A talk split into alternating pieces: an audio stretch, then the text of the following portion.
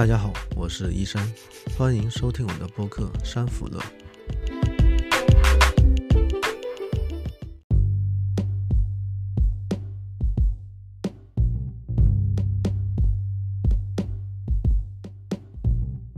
这是这档播客的第一期节目。在正式开始节目之前，先说说播客的名字是怎么取的吧。上个月底，哦不对，应该是三月底，我重启了一个搁置了大半年的通讯项目，开始关注 AIGC 行业，并整理一份周刊。感兴趣的朋友可以从简介中找到通讯的地址，也欢迎大家抽空订阅。通讯重启后，原来的名字也就看不习惯了。由于我一般是在外网上跟踪行业动态，就想到如果在类似推特、Substack 上去推一下自己的这份通讯，是不是也会有外国人对我要写的这个方向内容感兴趣？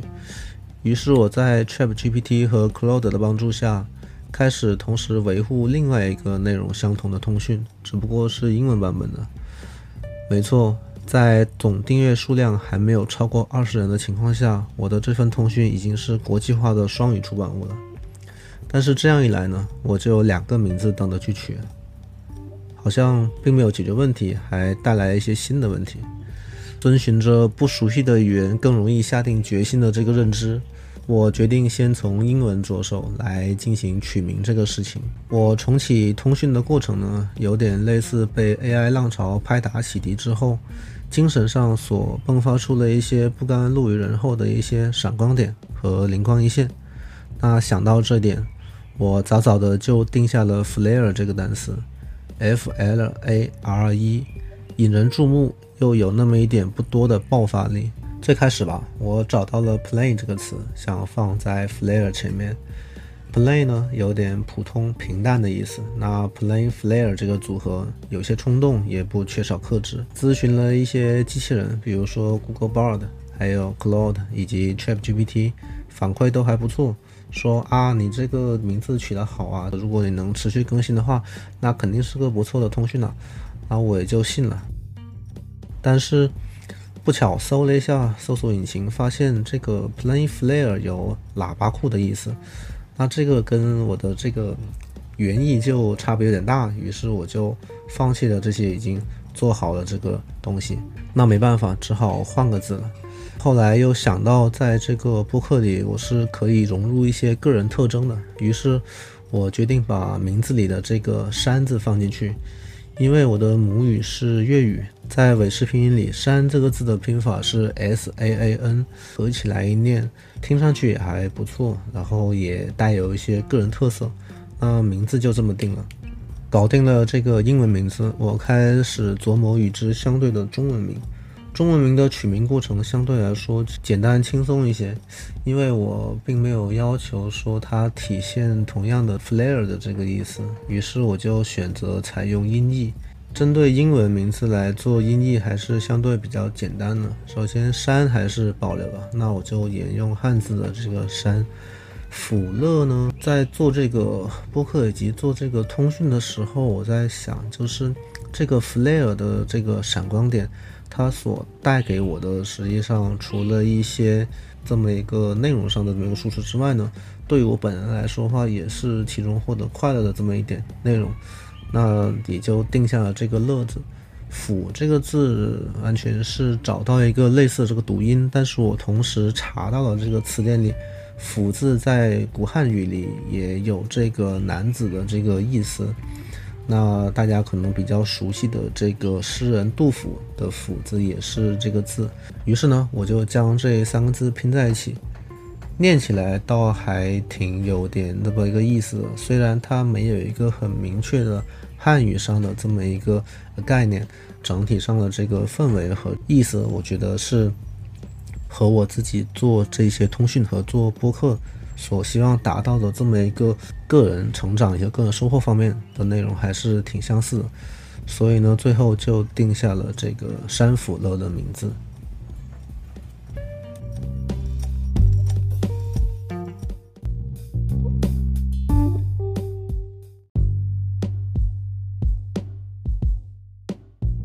出于职业习惯和个人喜好的缘故。我每周会阅读大量的关于产品运营、研发和互联网相关的这些文本和内容。那每周一呢，我会在通讯中总结并记录这些阅读过的，并且让我思考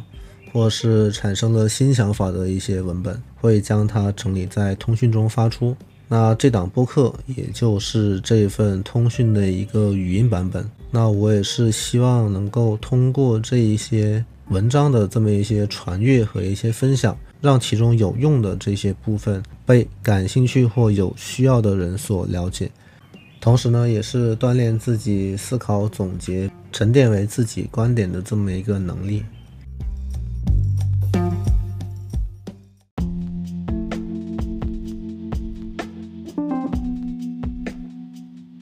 本期内容：AI 将改变我们获取知识和理解自己的方式；二、生成式 AI 对于工作的冲击与补充；三。Midjourney 如何看待图像生成模型及产品运营方式？四、如何利用对齐来真正交付一款产品？五、多邻国创始人对于生成式 AI 的看法，以及教育评选方面的内容。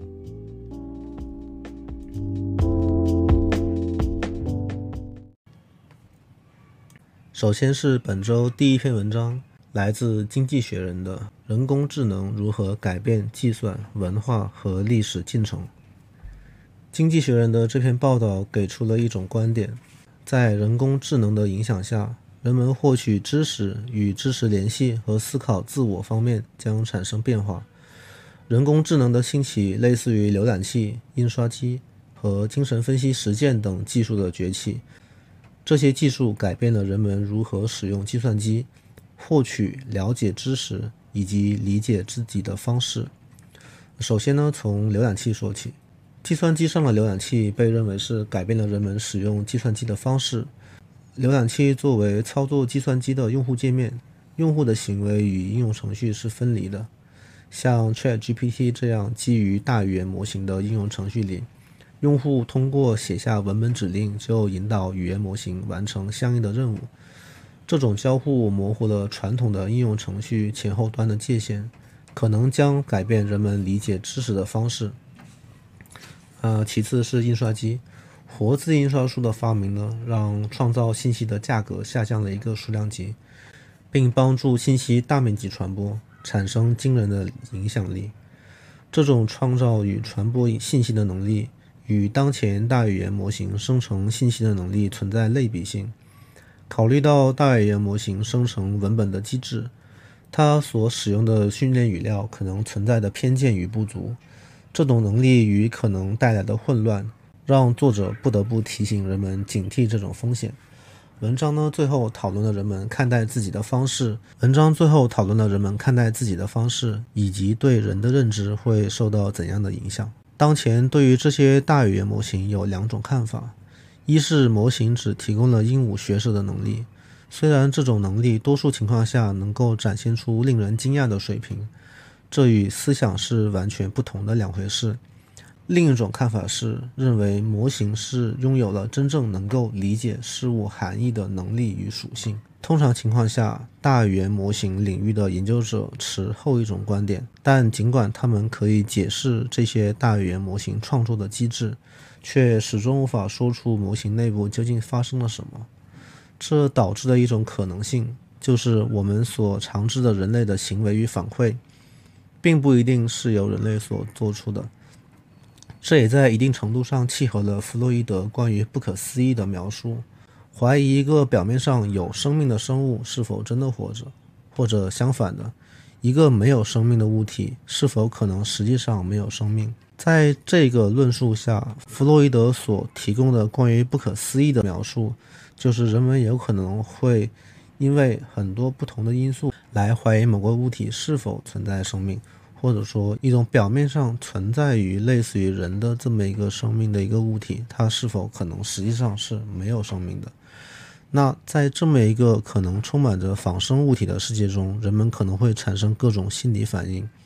大多数人可能会适应这个环境，呃，有的人会产生过度依赖。那对于一些敏感的个体来说，这种情况可能会引发深层次的思考和内心的困惑。困惑在于，自动化和智能化在替代了人类部分功能的同时，也削弱了人本位的世界中心论的认知。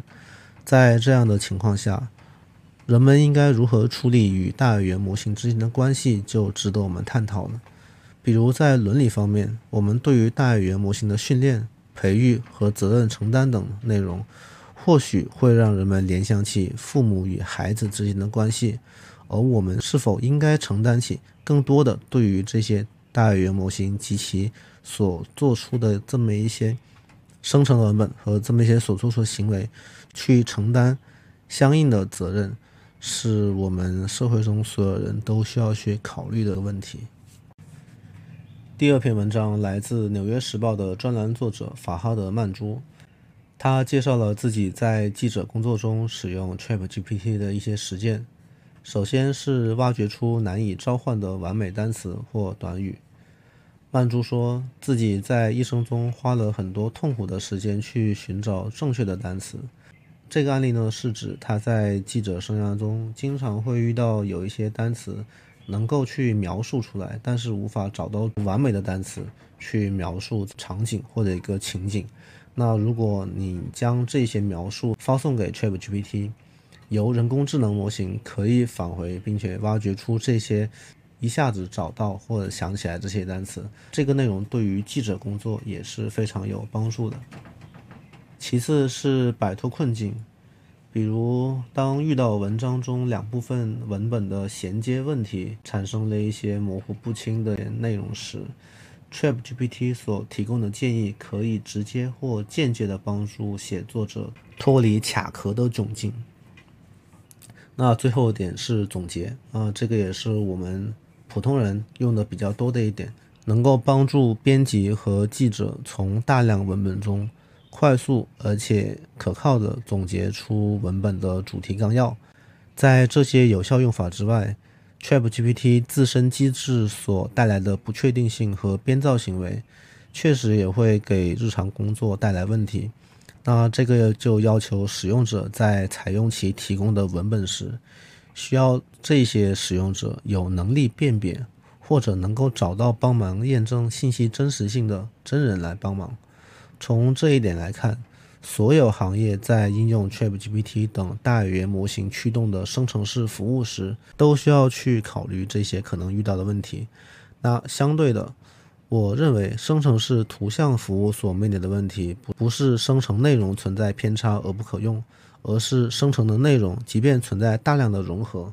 也很容易因为训练语料的关系，被这些训练图像的所有人识别出来。并因此批评了使用模型的人，这与图像被人们消费使用的关系也密切相关。第三篇文章来自 The Verge 去年八月份对 Midjourney CEO 大卫霍兹的采访，《想象力的引擎》这篇文章在上周的中文社交圈内挺热门的，我也去找来看了一下，收获不小，有几点很有启发。一是 AI 就像引擎，它没有意图，没有目标。但是使用 AI 的人是有的，人是我们所理解的自我意志的所有者。大卫霍兹的这个观点与我最近不断在各种场景下表述的 AI 不是人类以外的独立意志个体，而是基于人类行为并给出反馈的工具这个观点一致。AI 引擎论在文本生成图像这个服务上所展现出来的隐喻更容易感知，也更贴切。其次是大多数人其实不知道他们想要什么。大卫表示，自从 Midjourney 最初在二一年九月份上线内测时，他注意到大量用户并不知道他们自己想要什么样的图片。他们中的许多人通常在提交狗或者粉红色的狗之后，就去做别的事情去了。结合了互联网上的这些提示索引站。以及社交媒体上大量的求提示的这么一些回复，可以看到，即便人们能够使用并且拥有了这些强大的生成式 AI 工具，多数人存在的问题是，他并没有使用这些工具来创作些什么的欲望，或者说是能力。这也是为什么我认为许多图像创作者现在对于图像生成引擎或者相关图像生成服务的批评是没有找准方向的。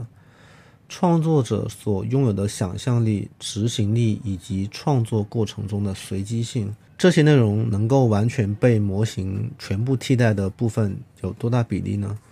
这些能够被取代的部分，可能会以其他方式为我们的图像创作者带来补偿，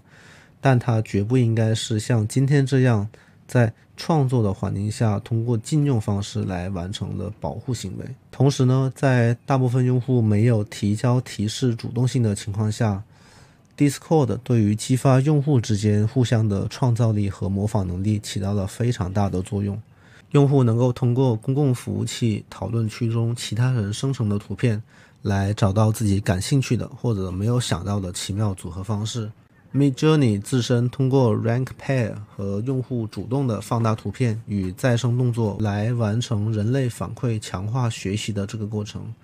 同时也使用了这种机制来对用户完成一种教育学习，不断的增加用户自身对于模型能力的认知。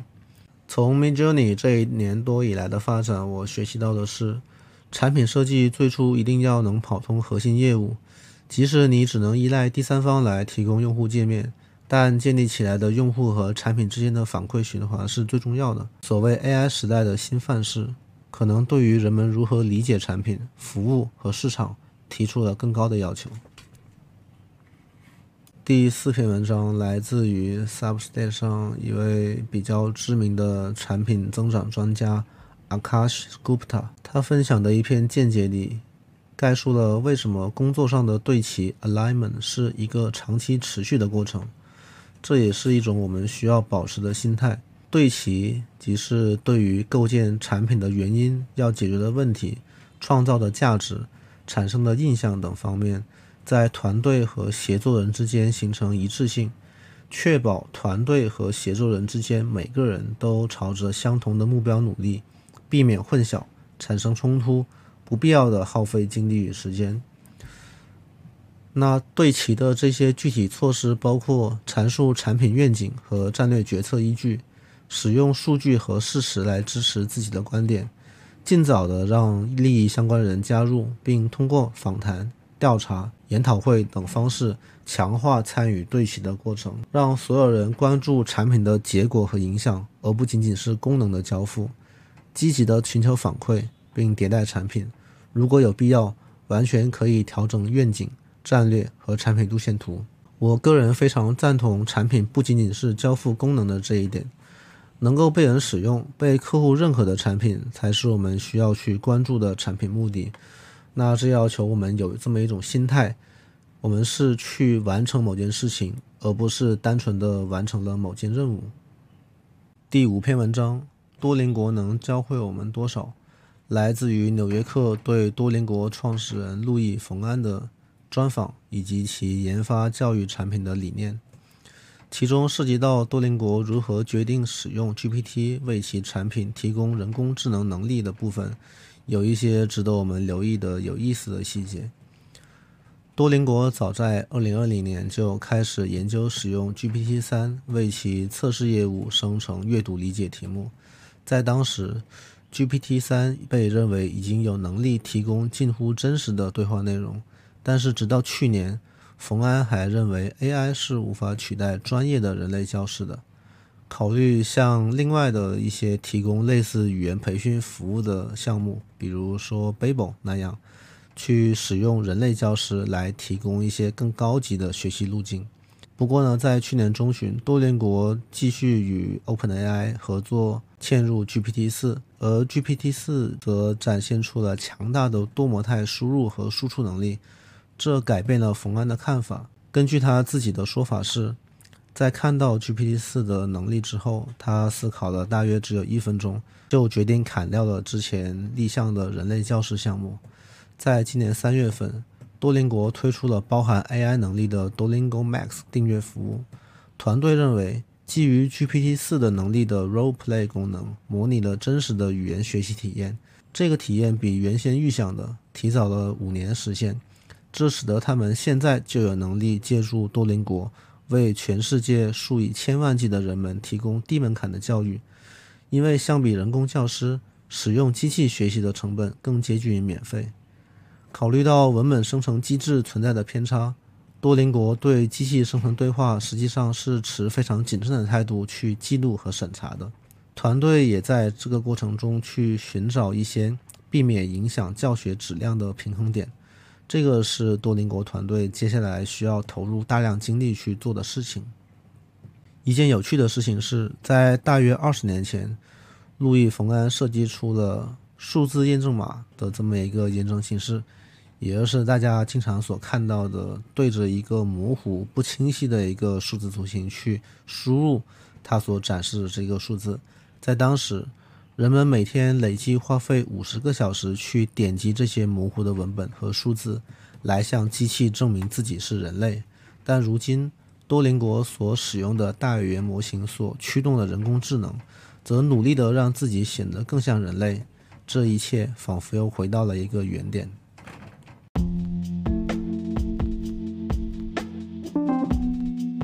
以上是本期播客的所有内容。我将本期播客所提及的所有文章标题都附在简介中，感兴趣的朋友可以自行查找并阅读完整版本。也欢迎听众朋友们在留言区中发表自己的相关意见与看法。